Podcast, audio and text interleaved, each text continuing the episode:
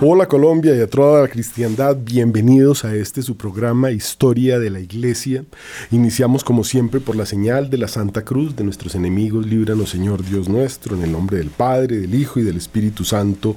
Amén. El signo de la cruz, lo que nos distingue, así como cuando uno va por la calle ve un sacerdote con su clera en mano, su sostana, usted sabe que él es un sacerdote, cuando ve un policía lo ve con su uniforme, sabe que es un policía, cuando ve una monjita, vestida con su hábito, sabe que es eh, una religiosa pues nosotros nos distinguimos los laicos porque siempre nos estamos dando la señal de la Santa Cruz y estamos bendiciendo a los amigos y también a los otros para que se conviertan. Es por eso que hemos venido hablando en estos programas de diferentes aspectos de la historia de la iglesia desde Cristo hasta nuestros días, aunque podríamos tomarlo desde la creación del mundo, pero pues es importante sobre todo entender todo este periodo de desde Cristo hasta nuestros días, tomando diferentes ópticas. Hemos hablado de las persecuciones, hemos hablado de los emperadores, hemos hablado de diferentes áreas de la historia, pero hoy tenemos que ver eh, desde el punto de vista del diálogo o respuesta que la iglesia ha tenido con el, con el mundo, porque mm, recordemos que hacia el principio del cristianismo surgieron una cantidad de infiltrados, como Simón el Mago, que figura ahí en la Biblia, que podía volar, pero los que lo llevaban a volar eran los diablos, entonces en presencia nada menos que de Nerón, él y San Pablo, San Pedro y San Pablo, le exorcizaron los eh, diablos que lo llevaban a volar, los diablos huyeron, Simón el mago cayó, se abrió la cabeza, murió y pues Nerón furioso mandó a matar a San Pedro y San Pablo. Son historias tremendas. Y ese forma parte del diálogo de la iglesia con el mundo, porque la mentira siempre ha estado presente. Ese Simón el mago se quería ser cristiano, le propuso a Pedro que le enseñara a hacer milagros, que lo hiciera sacerdote, para él también poder convertir la sangre en eh, el vino en la sangre de Cristo y la hostia en el cuerpo de Cristo, porque efectivamente esto cuando uno lo recibe se convierte en un sagrario y se convierte en un milagro vivo, porque está en gracia de Dios y se muere, se va directo al cielo. Si no, no. Por eso el que no se confiesa y no comulga, pues está en peligro de muerte, la verdadera muerte, la muerte eterna, allá en el lago de fuego. Entonces, ese diálogo con el mundo de la iglesia ha sido muy fuerte. Empezó, podríamos decir, así, eh, Nerón eh, acusando, un mago haciendo eh, diabluras, brujerías, y la iglesia mostrando que el verdadero poder de Dios expulsa a los demonios, pero el precio fue muy alto ya hablamos un poco del martirio, y la respuesta del cristianismo a esas persecuciones que iniciaron con eh, Nerón, cuya esposa y cuya madre eran prosélitas judías, pues... Eh, eh, al principio fue, digamos, silenciosa, era una respuesta de facto, pero era una respuesta muy elocuente ¿no? a la fuerza y a los argumentos de los emperadores. La iglesia contrapuso la constancia, el heroísmo de los mártires, pero ese testimonio incluía también algo que es uh, de lo que vamos a hablar un poco hoy, los padres de la iglesia y la apologética, los padres apologistas y los padres de la iglesia, que son un pequeño grupo de hombres que podríamos decir que terminan en la Edad Media, empiezan eh, después de la muerte, digamos, de los eh, apóstoles. Estos padres de la iglesia, algunos estuvieron muy cerca a los apóstoles. San Ireneo de León, por ejemplo, escribió la suma contra los herejes. Este podríamos decir que es uno de los primeros apologistas. Y eh, ese diálogo con el mundo eh, fue muy difícil porque primero los cristianos eh, fueron muy perseguidos desde la misma Jerusalén, la destrucción de Jerusalén en el año 70, todo este grupo de fariseos que traían mucho dinero, que huyeron a Yamnia, donde falsificaron la Biblia, que hoy utilizan pues los que se hacen llamar cristianos, pues los cristianos somos nosotros, ojo, nuestras Biblias son completas, son las Biblias que eh, uno de estos padres de los que vamos a hablar hoy la traduce. Eh, concretamente se habla de ocho padres primigenios de la iglesia, cuatro de Oriente y cuatro de Occidente, los cuatro padres latinos, entre ellos pues San Jerónimo. Y ese es el diálogo que tiene que establecer eh, la iglesia con el mundo, pero ese mundo dirigido por emperadores que se creen dioses no quiere escuchar. Matan a San Pedro y matan a, San Pablo.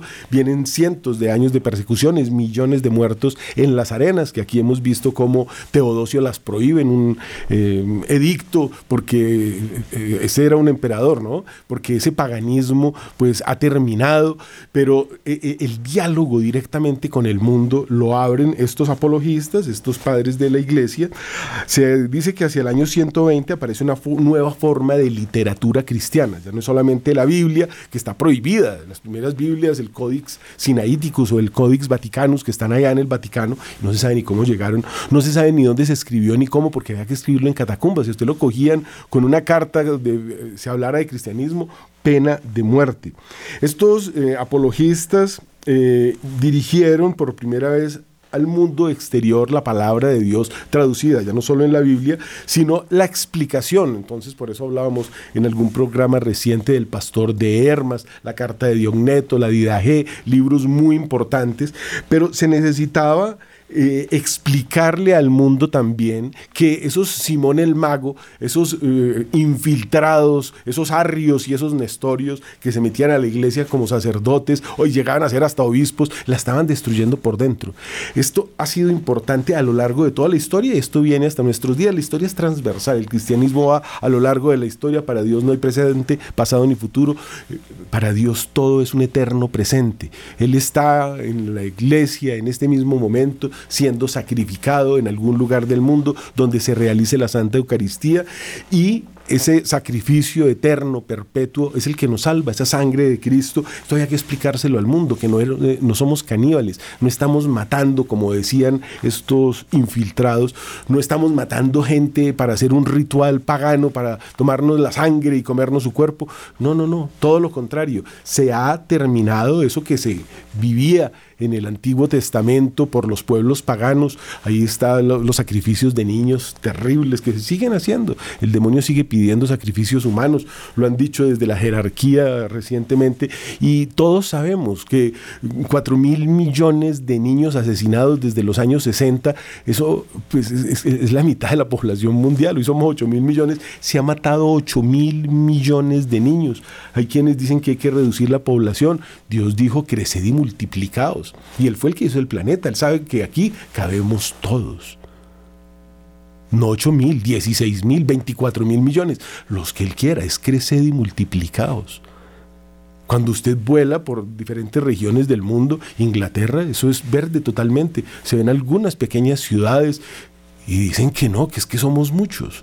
Y si usted, bueno, no, no, hablemos de eso porque me salgo del tema, pero eso es lo que el mundo está diciendo. El diálogo con el mundo es eso, no matar. Eso es un mandamiento que incluye todo lo demás, ni a los niños, ni a los abuelos, ni a nadie. Porque eh, eh, vivimos en la época en que hay 300 millones de esclavos. Nunca en la historia de la humanidad hubo tantos esclavos como los hubo hoy, en este mundo floreciente, en este maravilloso mundo ilustrado. Bueno, sigamos con nuestros padres apologistas, que es muy importante porque no solo ayer, sino hoy, eh, tenían que explicarle al mundo lo que es ser cristiano, que no, no, son ritos malos los que se hacen, hoy todavía están dando a entender que la pederastia y no sé cuántos vicios ah, horribles vienen de la iglesia. No, no, no, no. El 0,0001% estadísticamente, según estudios que ellos mismos hacen, han salido de la iglesia. Eran, salieron de nosotros, pero no eran de los nuestros, dice en el Evangelio. Sí, en todas partes, con los doce que estaban acompañando a Cristo, había un Judas. Y a Cristo lo crucificaron solo porque todos se volaron. Después llegó San Juan, la Virgen siempre estuvo ahí. Entonces, ese es el diálogo con el mundo. Hay que explicar esas cosas. Para eso hubo en su momento algo que se llamó el índice del que hemos hablado acá. No se lea esos libros. Son malos, eso le va a hacer daño. Aléjese de eso. La iglesia ha ido, digamos, alejándose de, esos, de esas advertencias que son el que ama a su hijo lo corrige, Son correcciones fraternas, fraternas y es una de las obras de misericordia. Pero sigamos con la apologética, porque los, el diálogo, digamos, que los padres de la iglesia llevaron a cabo contra el paganismo tenía objetivos muy concretos, ¿no? Primero que todo, refutar las mentiras que se estaban esparciendo y que se siguen esparciendo, en particular de los que quieren, de los que quieren ver en la iglesia un peligro para el Estado. Entonces, este era uno de los puntos del cual fue acusada la iglesia y sigue siendo acusada, que pues si usted es cristiano, entonces como hay que dar la, la otra mejilla, entonces que usted no puede tener un ejército con hombres que hagan eso. No, señor, allá está en el Antiguo Testamento muy claro lo que en su momento tuvo y Dios mandó eh, que sacar a los cananeos. Yo les prometo esa tierra, tierras que ustedes no labraron, ciudades que no construyeron, pozos que no excavaron, van a ser de ustedes. Hay que sacar esa gente y las guerras que Dios ha propuesto, pues han sido contra pueblos que tienen vicios terribles llovió fuego del cielo en una ciudad que tenía unos vicios, eh, se exterminaron ciudades porque tenían la costumbre de matar a los niños. Y esa orden cuando no se cumplió cabalmente también fue castigo para el pueblo elegido, ya no estamos en el Antiguo Testamento, pero en nuestros días es lo mismo, es decir, el que aborto mata, eutanasia muere, dicen por ahí, eso de andar matando los, los niños pues sigue siendo algo perverso, eh, sacar de los órganos de los niños Cenomix para hacer potenciadores de sabor para ponérselo a todos los alimentos que hoy consumimos, que no podemos decirme como uno y no me como dos. No, usted abre ese paquete y no es capaz de parar. Esas cosas, bueno, e, e, son las leyes de este mundo, son, son leyes impías, son leyes terribles. Entonces, la iglesia siempre ha tenido que demostrar que hay cosas que son impías, que hay cosas que son ilícitas y tenían que demostrar que estamos sometidos a las autoridades, vivimos en el mundo, pero no somos del mundo. Nosotros tenemos los diez mandamientos que nos rigen Dios mismo demostró, hay que pagar el impuesto, pero pregunta también muy claro, ¿no? ¿Quién debe pagar el impuesto? ¿El extranjero o el hijo o el ciudadano? Y le dicen, no, no, no, porque en esa época los únicos que pagaban impuestos eran los extranjeros, esa gente que, no pertenecía, porque usted, si usted es de... Bueno, eh, eh, eh, esa es una historia muy dura. Ahorita, bueno, pagamos 75% de impuestos. Sin embargo, Dios dice, no, vaya saque un pez y paga con una moneda de plata que vale 10 veces o mil lo que valía el impuesto, pague paga por ti por mí, le dice a San Pedro.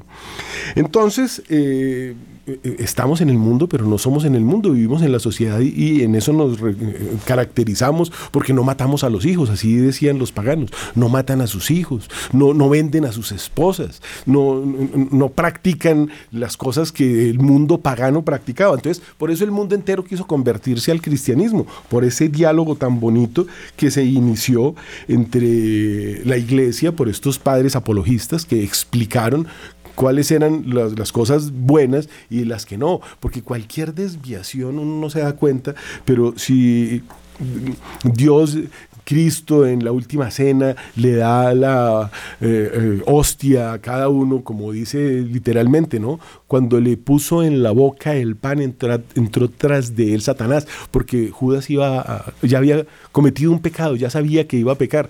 Entonces, mire, les daba la comunión en la boca si eso se empieza a desvirtuar, pues empiezan a pasar cosas que, que, lo llevan a uno a no sé dónde, ¿no? lo que están haciendo ahora, poner dispensadores o empacar la hostia como galletitas y las tirando así, repartiendo, o echar el vino en unos frasquitos desechables para que cada uno coja. Eso, eso, no puede ser. es el cuerpo, la sangre, el alma y la divinidad de Cristo. Entonces la iglesia siempre ha tratado de explicar eso, ¿no? Hay cosas que hay pasos que no se pueden dar. El cuerpo de Cristo merece respeto, por eso los copones son de oro o de plata, o si hubiera algo más fino, mejor. Dios hizo el oro y la plata. Estamos tratando de contener la sangre que nos ha redimido. No la podemos poner en, un, en, una, piedra sucia, ¿no? Pero hablando de piedra, se dice que el copón original era una piedra de alabastro, una, un vaso de alabastro finísimo. Allá está en España, con las 12 copitas alrededor, muy hermoso todos estos elementos están, pero entonces si ve la piedra más linda, o sea, lo mejor para Dios, no lo peor, que es lo que ahora vemos. Usted se va a poner una medalla, no, la más ordinaria, una, una, de cartón o de papel impreso, y no, póngasela de oro, póngasela de una cosita que es que es Dios, lo, representa, no es el Dios, pero le debemos respeto a la imagen que nos lo represente, imagen que él mismo pidió allá en el Antiguo Testamento cuando dijo que se hiciera en el Sanctum Sanctorum, o sea, en el templo de Salomón, o que empezó en esa carpa en el desierto tan respetada las imágenes de la creación, las imágenes del jardín del Edén. El mismo Dios pide imágenes. Y hay quienes ahora dicen que no. Este es el diálogo que la iglesia establece con el mundo. Entonces, recordemos que se habían levantado una cantidad de falsos testimonios, que los aduladores pues torcían a los emperadores y los llevaban a unas persecuciones terribles contra los cristianos y que la iglesia tenía que responder. Los apologistas se esmeraron en deshacer una por una las acusaciones y calumnias propagadas por los paganos contra la moral de los cristianos, como la antropofagia, como les decía, el incesto, malas costumbres, ateísmo, magia, sacrilegio, reuniones clandestinas, oposición sistemática al bien público.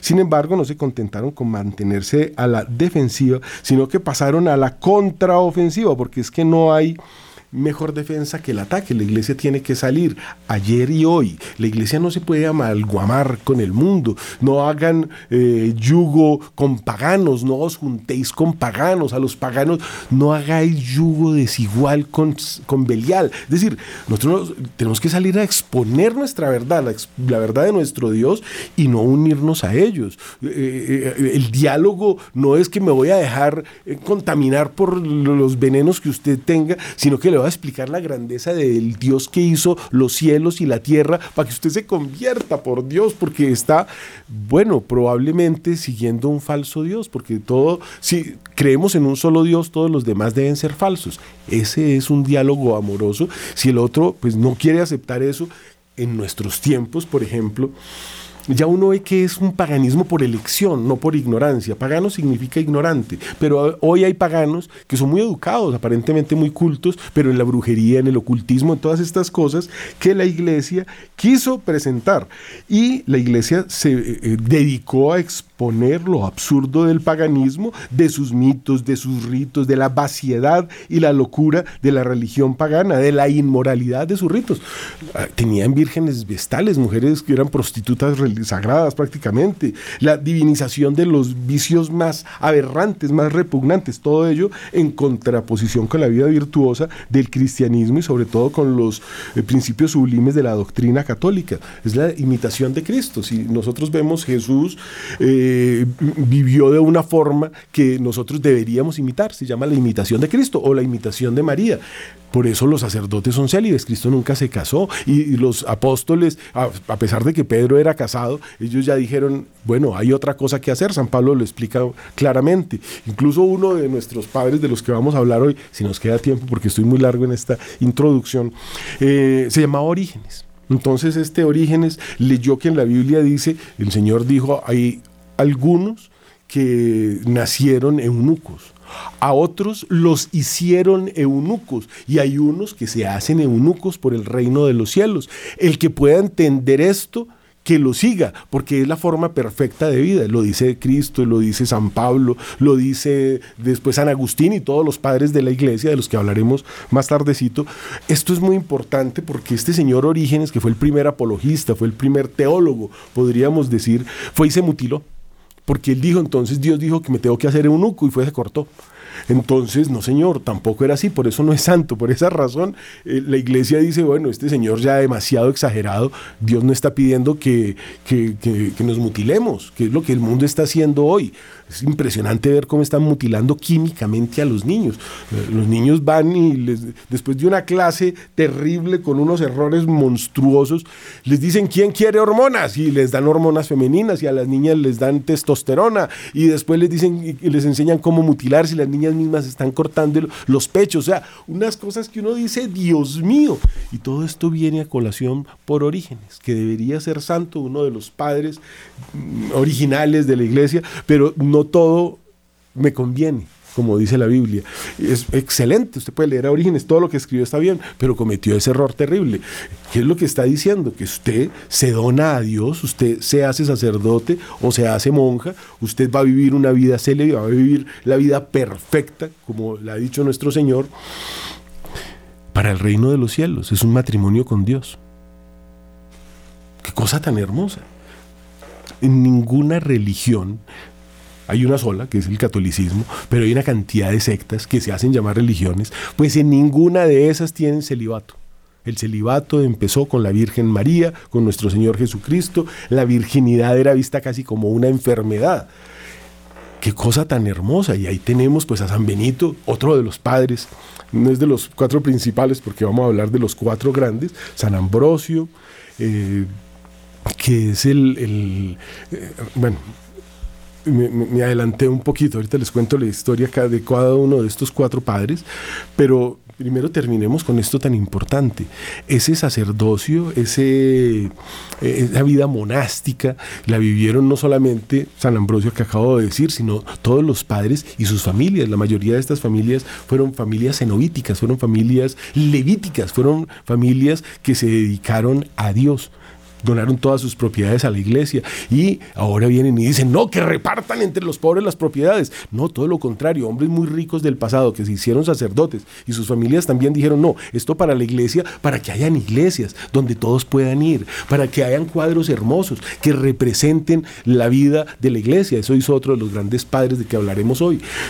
De música gregoriana, Gregorio Magno, la música, el arte, evangelicen con arte. Esto es muy importante porque somos muy visuales, entonces había que tener iglesias bonitas, lugares donde a uno le provocara ir. Entonces, ¿cómo así que fundan los copones y regálelos? No, van a contener la sangre de Cristo, ¿cómo los vamos a regalar? ¿Cómo vamos a dejar de hacer esos cuadros tan lindos que en su mayoría fueron donados por los artistas? Otros fueron pagados y bueno, el artista se merece el precio de su salario y allá están en las iglesias y nos muestran. Cuando tú ves un cuadro religioso, te está contando una historia completa. Se puede leer un cuadro en épocas donde la gente no sabía leer así fue como se evangelizó.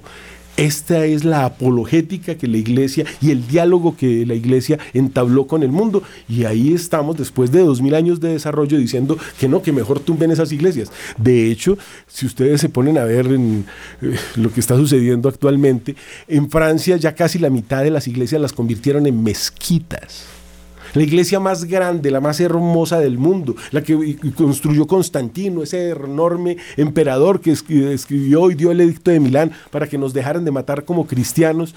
Esa iglesia allá en Constantinopla, que hoy se llama Estambul, la convirtieron en una mezquita todas las ciudades donde se propagó la palabra de Dios, donde nos llamaron por primera vez cristianos, allá en toda esa parte de Turquía, que hoy es Turquía, allá antes era Constantinopla, todas esas ciudades ya no existen las tumbaron, las arrasaron. El cristianismo ha sido arrasado y perseguido, pero es que nosotros no tenemos problema con eso porque nosotros seguimos a un hombre que está colgado de una cruz y es Dios, resucita y nos ofrece la vida eterna, porque esto aquí no es el cielo. Atención a eso. Hay una vida eterna, tenemos que tener un diálogo con el mundo, pero nuestro objetivo, nuestra patria es el cielo. Y todas las cosas más bellas que la iglesia ha propuesto, que las quieren destruir y las quisieron destruir ayer, pues están en peligro, siguen estando en peligro. La Catedral de Córdoba ahorita la van a convertir en una mezquita, la catedral, bueno, es, muy, muy grande eh, la persecución de ayer y es la misma de hoy. Por eso es tan importante hablar de estos escritos que en su principio fueron en griego. Todos estos apologistas y todos estos padres de la iglesia se empezaron primero a comunicar con este mundo pagano en griego y en latín, por eso el latín es el idioma oficial de la iglesia. Y el, diálogo era la explicación de que había unos herejes que estaban haciendo cosas que no eran correctas con la iglesia y eh, qué es lo correcto y qué es lo bueno, porque los paganos sí son fanáticos, los paganos sí son asesinos, ellos no tienen los diez mandamientos, ellos no tienen problema en mentir y en levantar falso testimonio contra el cristianismo y eso es lo que han hecho a lo largo de la historia y lo que siguen haciendo, va a aprender el televisor y verá lo que están diciendo. Así de simple. Así de claro es. Eh, estas apologías se le mandaron a los emperadores para, eh, digamos, empezar a tener ese diálogo pero realmente no fue sino hasta Constantino, como decíamos, que se convirtió y después hasta Teodosio, que ya realmente como verdadero católico prohibió eh, ciertos vicios, ciertas cosas terribles que tenían. Ya hablamos de los Juegos Olímpicos y ya hablamos de las arenas donde se mataron a los cristianos. Todo eso ya se revivió. Y eh, pues buscando que estos emperadores, que eran hombres de mucho talento a veces y buena voluntad, finalmente eh, eran casi como dioses, el poder que tenían sobre toda la humanidad en ese momento era casi el de un dios, por eso se hacían eh, eh, la adulación, mire usted lo que es, ¿no? Puede que los hombres estuvieran muy bien educados. imagínese, Séneca educó a Nerón o sea, eh, grandes filósofos, eh, a, Calígula, recibieron muchos conocimientos, pero esos conocimientos eran paganos y estos hombres se convirtieron en demonios, porque además la adulación los, los llevó a, bueno, a destruir todo, todo lo que es bueno. Y es que también hay un tema con Grecia y con todo este conocimiento filosófico, porque desde la intelectualidad pagana se dirigieron obras contra el cristianismo. Hay eh, un escrito muy conocido que lo escribió el filósofo Celso, eh, tiene una obra que se llama El discurso de la verdad contra los cristianos, escrito en el siglo II. El original se perdió, pero pues existen fragmentos eh, que lo reproduce precisamente Orígenes, este apologista del que les hablaba, que refuta a Celso. Entonces él escribe eh, una teología eh, en el año 247, entonces la refutación a Celso es algo excelente porque un pagano está diciendo que el cristianismo es esto y aquello, Orígenes viene y le dice, no señor, el cristianismo es esto y esto y es de Dios, y en cambio ustedes los paganos tienen estos vicios. Ese es muy interesante porque ya no es solamente defenderse, hay que pasar a la acción, hay que educarnos, por eso estoy aquí sentado hablando directamente contigo, hablándote al corazón, hablándote a la mente y hablándote a, las tres potencias del alma. Ojalá que las tengamos muy desarrolladas, memoria, entendimiento y voluntad. Esas potencias que Dios nos ha dado, esas potencias del alma, tienen que enfrentarse con el mundo en este diálogo apologético y estas herramientas que yo trato de entregarte hoy te ayudarán a ese diálogo en el cual tienes que explicar es que en el paganismo no hay crimen porque allá no hay mandamientos.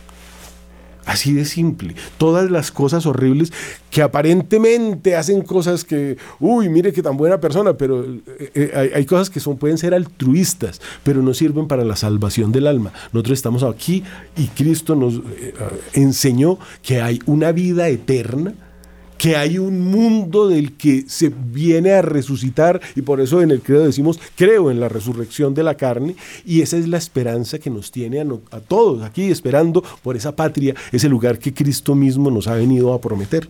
Entonces, eh, este Celso decía que eh, los cristianos no eran una religión distinta de un exclusivismo y que ellos creían que tenían una verdadera eh, religión cuando había que tener, era como Dios al emperador, esa era una religión imperial.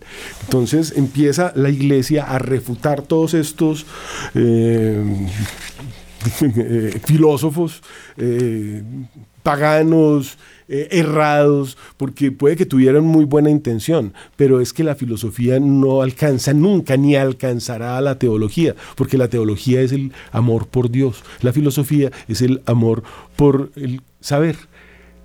El saber está en Dios. Entonces usted puede saber las cosas del mundo, pero si usted no sabe quién hizo el mundo, pues no sabe nada.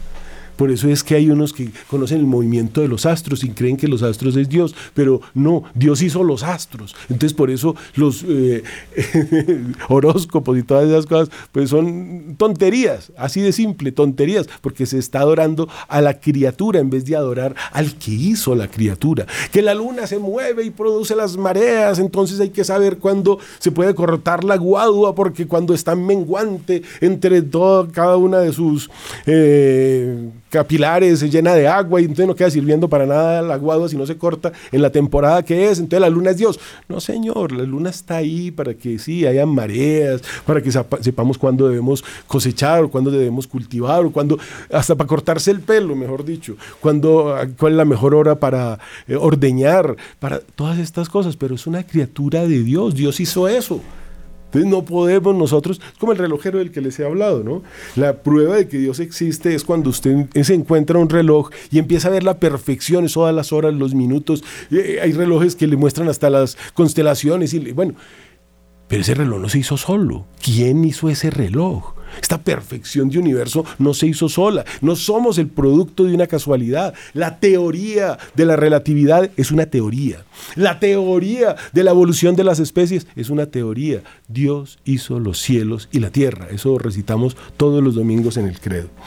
Entonces este grupo de sacerdotes, teólogos y escritores eclesiásticos, obispos en su mayoría, que van desde el siglo I hasta el siglo VIII, fíjese usted qué periodo de tiempo tan largo en el que están los padres de la iglesia, y cuyo conjunto de doctrina es considerado el testimonio de la fe del cristianismo.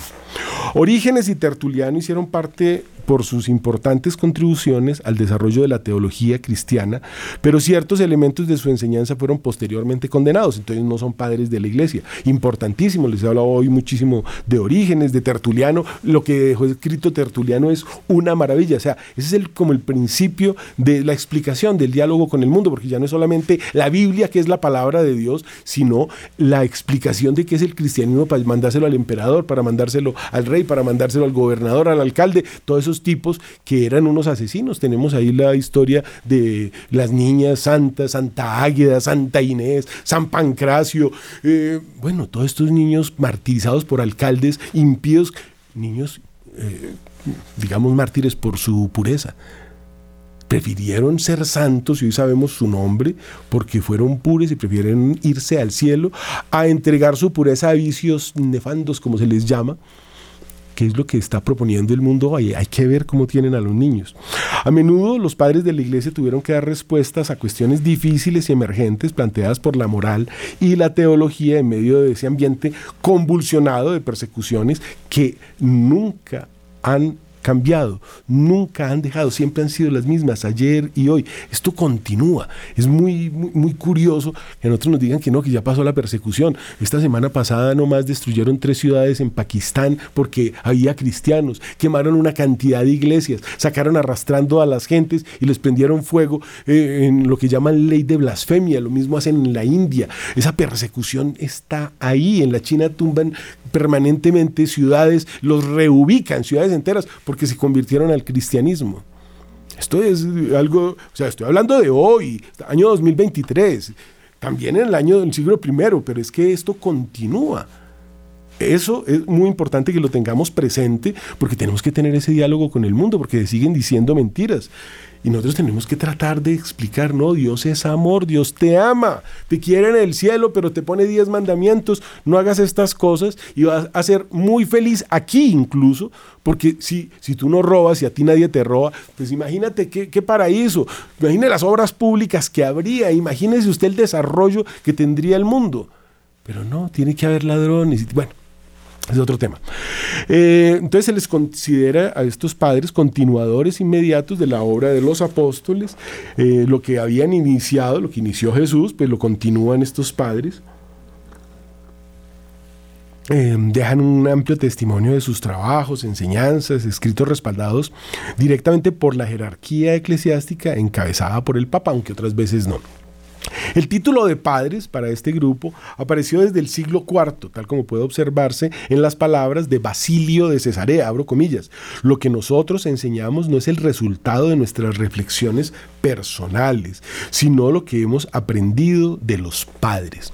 Nosotros seguimos una continuidad apostólica. La continuidad apostólica es que sabemos cuál es el obispo que desciende de Pedro y el de Pablo y el de Juan, porque hay una continuidad. Nunca se ha roto la continuidad continuidad. Siempre ellos que ordenaron otros sacerdotes y otros obispos, que a su vez ordenaron otros, nos han dado una continuidad apostólica. Esto nunca se ha roto, como los herejes, que eso sí no tienen ninguna continuidad. Los protestantes, eso no se sabe ni dónde salieron. Se sabe que los fundó un, borracho que se suicidó en medio de una borrachera para en Alemania. Eh, sabemos que eh, a, a unos en Inglaterra los fundó un rey impío que mató un poco de mujeres y que empezó una cantidad de guerras y que era un ladrón que se robó las propiedades de la iglesia, pero eso no tiene continuidad. Esos tipos fueron ellos, la iglesia es de ellos, pero les dicen anglicanos o luteranos, porque ellos no, son cristianos, ellos son luteranos. O si entienden, nosotros somos cristianos. Nosotros tenemos una continuidad apostólica. Clemente de Roma, Ignacio de Antioquía, Papías de Hierápolis, Policarpo de Esmirna, Los escritores de la Diagela que les hablaba, de la carta de Diogneto, del pastor de Herma, esos son los padres de la iglesia porque hay muchísimos. Nosotros tenemos cuatro grandes, de los que ya les voy a hablar, porque realmente su obra es muy llamativa, pero fueron miles. Tú tienes que ser un eh, apologista, tú también puedes ser un padre de la iglesia cuando estás llevando la palabra de Dios. Así tienes que ser. En tu casa tú eres el padre de la iglesia, el pater familia, es el que, el que va a transmitir esta herencia divina, esta herencia que recibimos de Dios y tú no la transmites en tu familia, te condenas por eso. Así de simple, porque es que Dios te dio esa criatura para que la lleves al cielo. Y si esa criatura ya no cree en Dios porque tú no se lo enseñaste, pues esa criatura se va a perder. Y puede que tú no lo hayas llevado a cometer el pecado, pero no le enseñaste que eso es pecado. Imagínate la responsabilidad tan impresionante de un padre de familia. Por eso a esto se les llama padres de la iglesia. Apologistas. Entonces se habla de esta rama por la defensa que hacían del cristianismo frente a los paganos o gentiles y todas esas doctrinas de la época. Entonces dentro de estos apologistas destacan la gran mayoría mártires. Justino mártir, San Ireneo de León, Hipólito de Roma, Novaciano, Tertuliano, formando la escuela de Alejandría Orígenes, como les decía, que es padre de la teología, Panteno, Cipriano de Cartago, Clemente de Alejandría y de la escuela de Antioquía, Luciano de Antioquía, fueron hombres que dieron su vida por no solamente propagar el Evangelio, sino por explicar que cuando estamos recibiendo la sangre de Cristo no hemos matado a nadie para recibirla, que hubo unos paganos que mataron a Cristo y que eh, él mismo dijo, el que come mi carne y bebe mi sangre tiene parte conmigo y el que no, no y no puede tener parte de esa carne y de esa sangre si no se confiesa y comulga, porque el mismo Dios dio esos eh, sacramentos. E, es muy fácil todo, yo no sé por qué lo vuelven tan complicado, pero sí sé, porque no quieren ir a confesar los pecados. Y Dios mandó, ¿qué vamos a hacer? Eso mandó Dios. Lo que atáis en la tierra queda atado en el cielo. Lo que desatáis en la tierra queda desatado en el cielo. Y eso lo dijo cuando ya había resucitado. Ojo, Esperó a ser ya un resucitado para dar órdenes como esa. Atanasio de Alejandría vivió entre el año 295 y el 373, fue obispo de Alejandría, tuvo un papel relevante en el concilio de Nicea, sufrió el acoso de los arrianos, fue desterrado cinco veces. Los propios emperadores, los obispos, bueno, San Atanasio, eh, de San Atanasio, se, él mismo lo dijo, yo soy el último católico. Todos los demás se habían vuelto arrianos, se habían vuelto nestorianos, se habían vuelto herejes, porque había unos obispos herejes que se llevaron a todo el mundo a la herejía. Este se mantuvo firme, obispo de Alejandría, lo expulsaron cinco veces, le hicieron atentado, lo buscaban para matarlo, le hicieron de todo. El último católico. Y ese último católico enderezó la doctrina.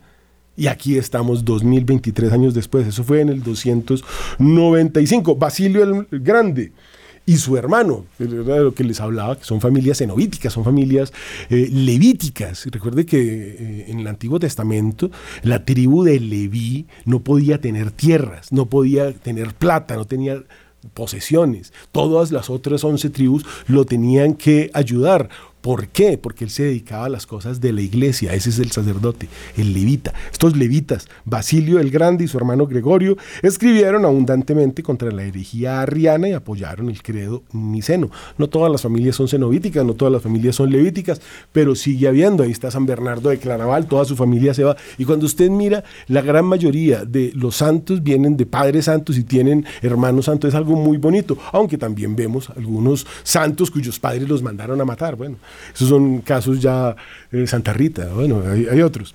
Gregorio Nacianceno, en relación con las tres personas de la Trinidad, ayudó a, desarrollar, ¿no? Es uno de los padres capadocios junto con Basilio el Grande y Gregorio de Niza. Entonces tenemos también los padres orientales. San Juan Crisóstomo, Crisóstomo significa boca de miel, uno de los más grandes teólogos y uno de los tres pilares de la iglesia junto con Basilio el Grande y Gregorio Nacianceno. Por su formación intelectual y su origen es el único de los grandes padres orientales que procede de la escuela de Antioquía.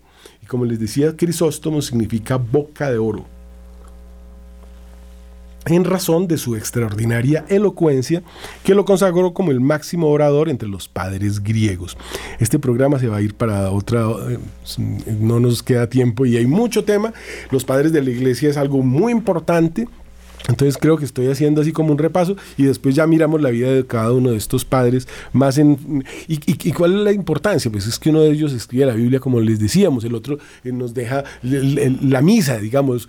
Eh, Existen dos ritos que son muy bonitos en la misa, ¿no? El rito ambrosiano, incluso hay una música que se llama la música ambrosiana de San Ambrosio de Milán, que desarrolla todo este rito tan hermoso, y el otro, el otro es el que podemos llamar rito tridentino, que es la misa tridentina, que es, eh, es la misma, pero con diferentes, digamos, antífonas y cantos, y con esa solemnidad del incienso. Esa es la, esa es la misa original, ¿no? Entonces ahí llegamos a San Ambrosio de Milán, como les digo, el desarrolla todo este rito ambrosiano, vive en el 333 y el 397, fue compositor de grandes himnos, fue una persona muy influyente, escribió que sepamos los primeros villancicos, puede ser que antes ya hubiera, pero el villancico eh, y toda esta música ambrosiana es algo tan lindo que, lo eleva uno. Son, son eh, sí, la música gregoriana y la música ambrosiana podemos decir que son exorcísticas, donde está esa música en latín cantada solo con voces, el demonio tiene que ir porque además están recitando salmos, comunicados entre vosotros en, con salmodias, dice el Señor en la Biblia. Eh, bautizó nada menos que a San Agustín de Hipona como gobernador de Liguria que era. Fue a una iglesia porque había esos grandes problemas que había siempre dentro de la iglesia, que quién va a ser el nuevo obispo. Entonces, para evitar un alboroto, él como gobernador entra a la iglesia y les da un discurso diciendo que cómo van a ser cristianos si se comportan así. Ese discurso fue interrumpido por un clamor. Ambrosio obispo. Ese clamor lo tomó toda la ciudad. En una semana fue bautizado, ordenado y consagrado obispo en Milán el 7 de diciembre. Un verdadero católico. Él estaba trabajando para el mundo, era el gobernador, pero él tenía en su corazón la palabra de Dios. No era ni sacerdote, lo tuvieron que ordenar para... Y mire el tamaño de San Ambrosio. San Ambrosio fue el que cogió a Teodosio cuando hizo una refriega porque esas personas que tenían ese vicio nefando estaban eh, obligando a los niños a prostituirse, unas cosas horribles. Entonces... Eh, eh, fue el emperador y mató un poco de gente y cuando llegó, no, no fue Teodosio, fue el anterior. Sí, perdón, este, eh, tuve un lapsus ahí, esto es año 337. Entonces coge al emperador y le dice, lo excomulgo. Usted eso que hizo es que no matar es no matar. Esos tipos tienen un vicio muy horrible, practican unas cosas muy feas, pero los tenemos que convertir, la forma no es matarlos. Entonces el emperador, imagínese, el imperio romano, se hace a la puerta de la iglesia 40 días, vestido de saco, pidiendo perdón. Ya San Ambrosio ve que ha hecho ese acto de contrición pública lo recibe en la iglesia, le da la absolución, él se confiesa y el imperio entero ya es un imperio católico. Qué cosa tan hermosa. A ver cuándo vienen los obispos a decirle a un tipo que está haciendo fila, pero que es eh, muy, muy, importante, usted no puede comulgar, maestro, porque usted vive en adulterio, no puede. Pues este no solo le, dijo, sino que lo excomulgó, lo expulsó de la iglesia, y el otro tuvo la humildad de decir, no, yo me quiero ir para el cielo, yo como emperador, haga lo que haga, con todo el poder que tengo, podía matar a Ambrosio, podía matar, imagina el poder que, tiene, que, que tuvo, eh, que tuvieron los emperadores. Pues no, este fue humilde, pidió perdón, recibió la absolución y, y, estar en el cielo. Jerónimo de Estridón, del 342 al 420, pues, un insigne cultivador de la historia de las Sagradas Escrituras, nos dejó la Vulgata, la Biblia traducida directamente del hebreo y del griego al latín, la misma Biblia que leía eh, Cristo, esa Biblia de los 70, había que traducirla, había que sacarle algunas cosas, esos apócrifos de los que hablamos en algún programa, había que sacarle algunas cosas que no estaban muy bien, el Papa directamente le dice, eh, usted se va a encargar de esta traducción, funda unas comunidades muy bonitas, a todos les enseña griego y hebreo para que todos tuvieran los, las herramientas para ayudarle, iban a los sitios para recoger las palabras y su significado, y esa es la Biblia. Año en el 420 muere. esa Biblia pudo haber salido en el 400 o algo así. Y por ahí dicen unos mentirosos que no, que la Biblia solo fue traducida en el 1500. No sean ignorantes, ya San Jerónimo, y no solo en una lengua, la tradujo al latín y a las lenguas de ese momento. Es que no había imprenta para sacarla masivamente, pero él la traduce como debe ser la misma Biblia que Cristo leyó y la misma Biblia que los concilios de la iglesia dijeron que era el canon. Hablamos ya de la Biblia y del canon. La Biblia está canonizada. Estos son los libros bíblicos 73.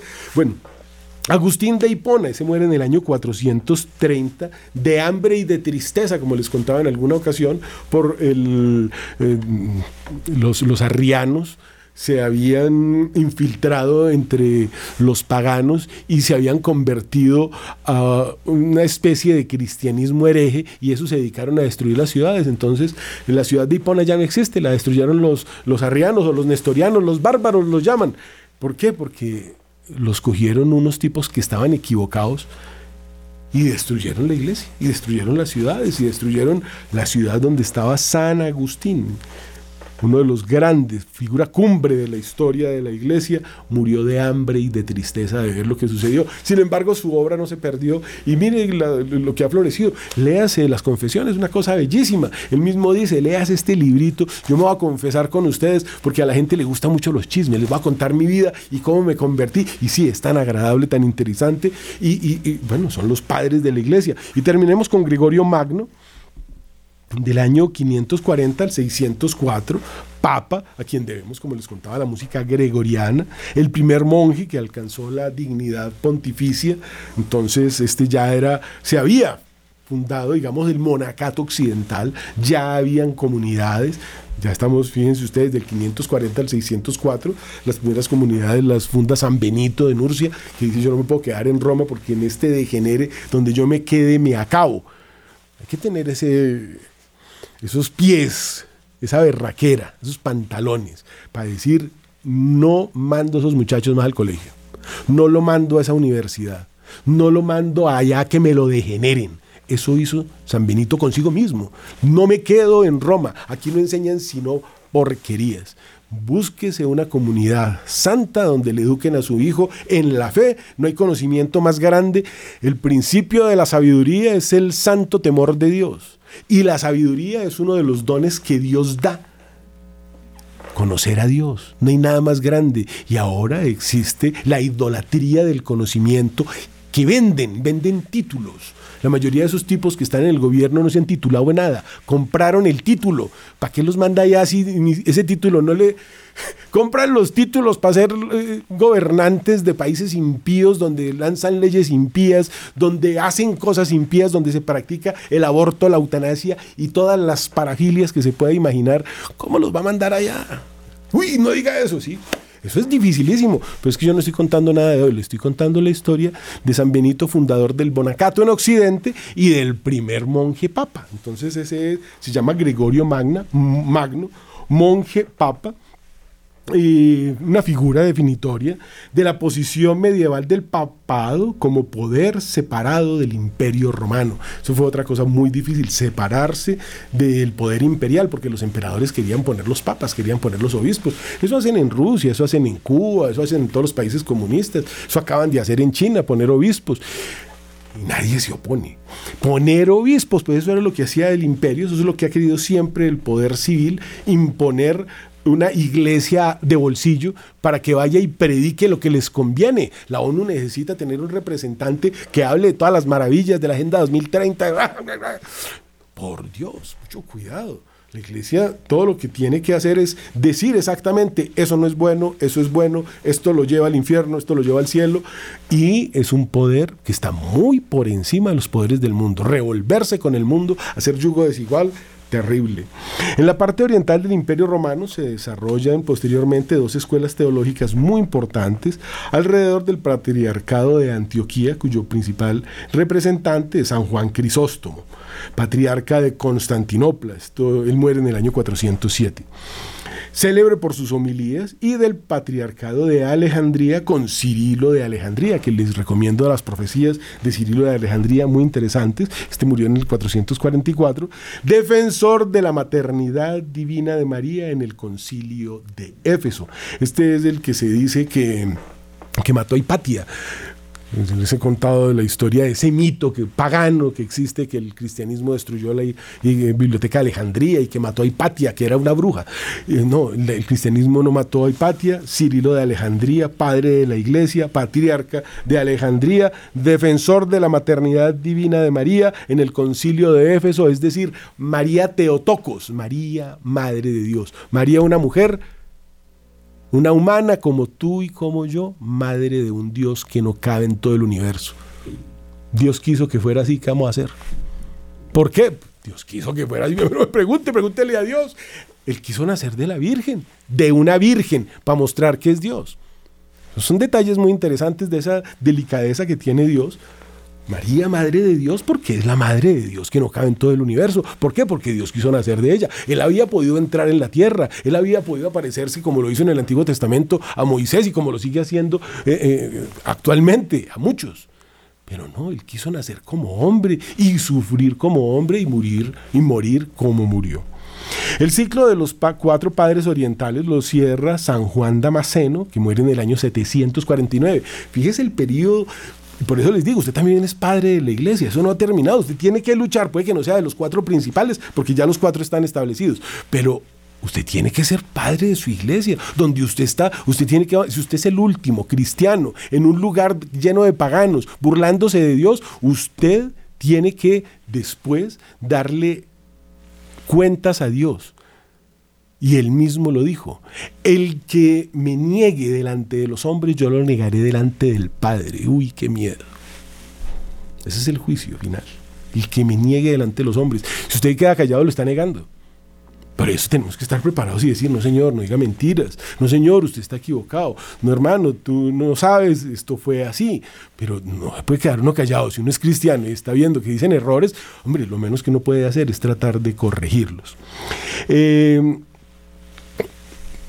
vamos a hacer una rápida visión, digamos, de eh, este ciclo, ¿no? De los cuatro padres que lo cierra San Juan Damasceno, agudo teólogo, que además de luchar contra el maniqueísmo y la superstición, porque toda la brujería es superstición, anunció casi cinco siglos antes la incorporación del pensamiento de Aristóteles a la filosofía cristiana, que cosa tan hermosa. Esto ya es Santo Tomás de Aquino, esto es el tomismo, esto ya es mucho más adelante. Entonces en la iglesia de Occidente figuran el Papa I Magno, padre del monacato occidental, Benito de Nurcia, los obispos de las Galias, Cesareo de Arles del año 543, eh, el dogma de la gracia lo formula este Cesareo de Arles, Gregorio de Tours, Hilario de Poitiers, el grupo de los padres hispánicos, eh, ahí destacan de Córdoba, Martín de Braga, Isidoro de Sevilla, del cual les he hablado, el hombre más culto del mundo que escribió la primera enciclopedia. Y hoy nos dicen que no, que la escribieron en Francia los iluminados, los ilustrados, unos mentirosos que donde decía Eucaristía ponían ver canibalismo o sea que siguen diciendo esas mentiras en las enciclopedias de hoy. Con esa hicieron la Revolución Francesa. Eh, esa enciclopedia se llamaba Etimologías, para que la busque. La enciclopedia no la escribieron los paganos, la escribió un obispo católico, Isidoro de Sevilla. Y cerrando ese ciclo, el inglés Beda el Venerable, del año 735, continuador de la obra sapiencial de Isidoro de Sevilla. Eh, bueno, hay mucho que hablar, por eso digo que tendremos que hacer otro programa para hablar un poquito más extensamente de cada uno de estos padres, mostrar su obra que ya la hemos vislumbrado, pero que son maravillas, que fundan nuestra fe. Bueno, nuestra fe la funda Cristo, pero estos la explican. Que Dios los bendiga, que tengan un fin de semana lleno de Dios. Acuérdense que el domingo hay que comulgar después de confesarse. Santo fin de semana.